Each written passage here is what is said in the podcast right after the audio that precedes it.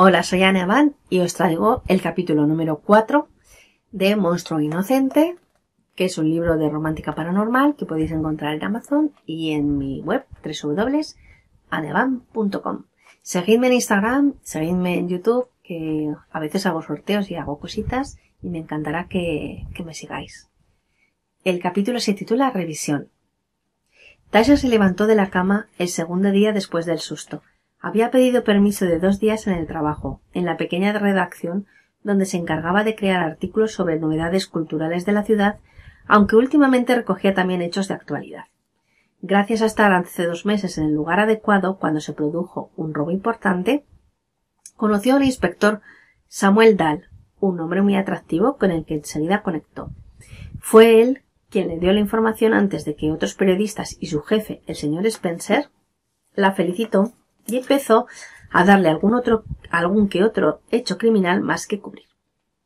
Así que de vez en cuando cubría noticias de sucesos en la ciudad, como el de las desapariciones. De hecho, ya que había conseguido que su hermana no estuviera actuando como su sombra, iría a dar un paseo. Se acercaría al callejón y después visitaría a Samuel. Tenía que declarar sobre lo que había pasado, aunque todavía no sabía qué decir. Un perro salvaje en Golden City, una especie de gorila, la alcaldesa Smith no estaría muy contenta por ello. Debería trabajar un poquito más la historia para no parecer una loca. Anika no había vuelto de hacer la compra, así que aprovechó para escabullirse. Se puso su traje de chaqueta azul y una camisa a juego, se hizo una coleta y salió a buscar pistas. Atajó por la misma calle en la que había sucedido el, el incidente. Revisó la pared, la zona donde ella cayó. No había nada. Hizo algunas fotos, miró hacia adelante y después hacia atrás. El callejón estaba limpio, demasiado a decir verdad, como si alguien hubiera retirado la suciedad y los restos de porquería de la zona. Eso no era normal. Esas zonas solían ser basureros, o al menos lugares donde el servicio de limpieza no era demasiado eficiente. Si hubiera sido un perro o incluso un lobo o cualquier animal, no recogerían el lugar, desde luego.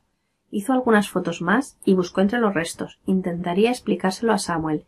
Quizá él confiara en ella. Lo llamó por teléfono y acudió en quince minutos. Hola, Tasha, ¿qué tal estás? preguntó preocupado mientras le daba un beso en la mejilla.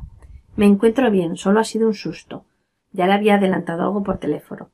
Lo curioso es que me atacó un perro muy limpio. Fíjate que esta zona donde había el animal está sin escombros ni suciedad, y a estas horas no ha pasado el equipo de limpieza. Es extraño, sí, pero sí, tienes razón, esta parte está demasiado limpia. El hombre tomó algunas fotos y se agachó para tomar una muestra de pelo, enganchada en uno de los ladrillos de la pared. Traeré al equipo para que busquen algo. No nos conviene que haya animales sueltos en la ciudad. Mientras tanto, ¿tomamos un café allí enfrente? Ella sonrió. Lo cierto es que Samuel le gustaba un poco. Era alto, estaba en forma y era muy agradable. Quizá con el tiempo pudieran salir. Después de venir de la pequeña ciudad donde había estudiado periodismo y no conocer a nadie que realmente le atrajera, él era un soplo de aire fresco. Él respetaba su tiempo, y aunque solo habían tomado un par de cafés y una cena rápida, había algo allí cociéndose lento. Se sentaron en el café que daba al callejón. Desde allí podían ver llegar al equipo. Tasha se pidió un capuchino y él un café americano. La camarera les trajo un trocito de bizcocho para compartir. ¿Y qué tal te va la vida? preguntó Samuel. Hace semanas que no hablamos. Bien, normal, dijo Tasha encogiéndose de hombros. Había advertido el tono nostálgico del policía. Nada de particular. Mi hermana Anika está pasando unos días conmigo para cuidarme. O eso dice. Y en el trabajo sigo igual, sin novedades. ¿Y tú? Sin novedades también. Ya sabes, el trabajo policial nunca para. Y además ha habido algunas desapariciones este fin de semana pasado, como bien sabes. Eso sí que es de lo más. No, es que es más de lo normal. Sí, nosotros hicimos un resumen de las personas que han desaparecido. ¿Crees que tendrá que ver algo con el perro que me encontré? ¿Puede que les atacara? Quizás sirva para rastrear personas, no lo sé. Tasa miró por la ventana hacia la zona del callejón, distraída. En todo caso, las desapariciones fueron siempre de noche. Es posible que te haya salvado de milagro. Deberás tener cuidado y no salir muy tarde. Sí, fue algo. Tasa se puso de pie de golpe y señaló el callejón. Ese tipo ayer me preguntó si estaba bien. Qué raro. Samuel se levantó de la silla del bar, salió del local y cruzó la calle hacia el hombre que estaba en la entrada del callejón. De repente salió otro muy parecido. Ahora había dos tipos vestidos de cuero negro. Uno tenía el cabello oscuro y otro más claro. Tasa salió detrás del policía. Disculpe, deben de salir, deben salir de este callejón. Es una zona que tiene que ser investigada. Andrew se volvió hacia el policía que era casi tan alto como él. Después miró a Tasha, que había llegado y se había puesto al lado, demasiado cerca para su gusto. Tyron, vámonos, no podemos estar aquí, dijo volviéndose hacia su hermano. Ambos se marcharon, dejándolos allí. Samuel se volvió a verlos marchar, igual que Tasha.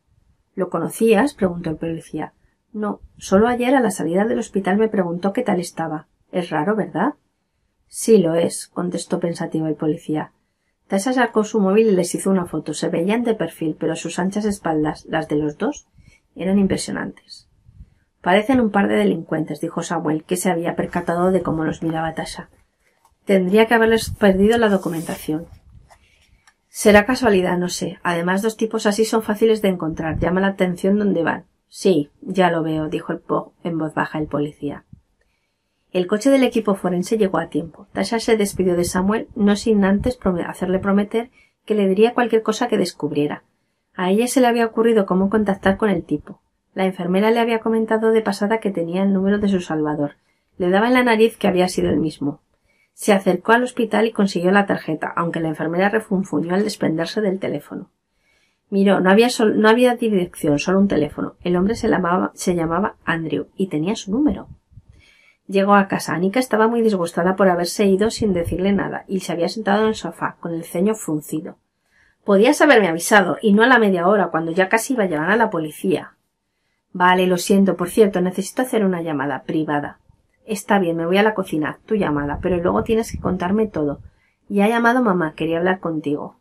Sí, no te preocupes, andad la comida. Tasha se metió en la habitación y salió a la terraza. Tenía el móvil en la mano, dudando si llamar o no. Se mordió el labio y finalmente se decidió. Tras dos tonos, una voz profunda contestó al teléfono. Hola, yo soy Tasha. Me han dicho que tú me llevaste al hospital. Quería darte las gracias. Hola, Tasha, no hay problema. Pasaba por ahí y te vi inconsciente. Es lo normal, supongo. ¿Podríamos vernos? Quería agradecerte personalmente. Otro quizá no hubiera sido tan generoso y con las desapariciones. Bueno, podría haberse, haberme pasado a mí. Un silencio en la línea hizo dudar a Tasha. ¿Se estaba pasando? Está bien, contestó finalmente. Quedamos a las cinco en el café frente al callejón. Te reconoceré, ¿eh? No desperté cuando llevabas. Cuando me llevabas. Ah, sí, ya lo, ya lo creo que me reconocerás. El tipo colgó. ¿Qué había querido decir? ¿Era el hombre que le había preguntado qué tal estaba? Sospechaba que sí, pero no estaba segura. Su voz era similar, desde luego. Dejó el teléfono en su mesilla y salió a la cocina. Ya estaba todo preparado para empezar a comer. La comida estaba deliciosa. Anika amaba cocinar. De hecho, se estaba planteando abrir un restaurante cuando acabase de estudiar. Había hecho unos ñoquis caseros con salsa boloñesa y un toque de orégano. Después de terminar se relajaron en el sofá, charlando de cosas sin importancia. Tasha miró el reloj. Anika, voy a salir luego. He quedado con el tipo que me ayudó en el callejón. Me parece lo mínimo invitarle a un café. ¿Crees que le debería dar dinero o algo? Creo que no, Tasha. De todas formas puedes ver cómo es. Quizás si lo ves necesitado puedas darle algo. ¿Quieres que te acompañe? Me encantaría. Me siento algo insegura y además así volveremos las dos juntas. Me gustaría invitarte a cenar al restaurante japonés que te gusta tanto. Bien, hermanita. Anika aplaudió la idea. Voy a cambiarme. Anika era casi tan rubia como su hermana, aunque algo más alta y atlética. Iba a correr todos los días antes de ir a clase. Estaba en la escuela de hostelería de la ciudad y este año se graduaba. Los profesores la animaban a independizarse, pero ella necesitaba dinero y no quería pedírselo a sus padres, que tampoco nadaban en la abundancia. Al igual que su hermana, que tenía un sueldo y una casa de alquiler. Quizá más adelante, cuando consiguiera ahorrar y también obtener más experiencia, pudiera hacerlo. Mientras tanto, disfrutaba realizando excelentes guisos para su familia y sus amigos. No le importaría incluso vivir con su hermana, aunque no pudiera aportar nada para el alquiler. Tendría que hablarlo con ella. Y hasta aquí el siguiente capítulo. Esto cada vez se pone más interesante porque ahora van a ir a conocerse eh, con Andrew. Así que bueno, esto lo tendréis que averiguar en el siguiente capítulo. Así que hasta la próxima.